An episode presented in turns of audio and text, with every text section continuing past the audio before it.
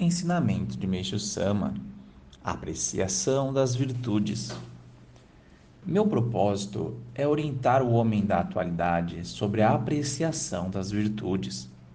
Concretamente, virtude significa não frequentar locais suspeitos, investir fundos em prol da comunidade, ajudar os pobres, servir as boas causas e professar a fé também significa divertir-se na companhia dos familiares, assistindo a sadios espetáculos cinematográficos e teatrais e participando de excursões e viagens.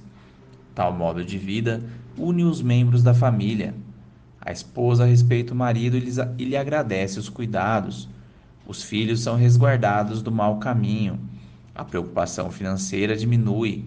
Preserva-se a higiene e estimula-se a saúde. São estas coisas que asseguram vida longa, dias alegres e boa disposição de espírito. O famoso milionário Kihachiro Okumura, da era Meiji, afirmou: Se quiserem ter vida longa, não façam dívidas.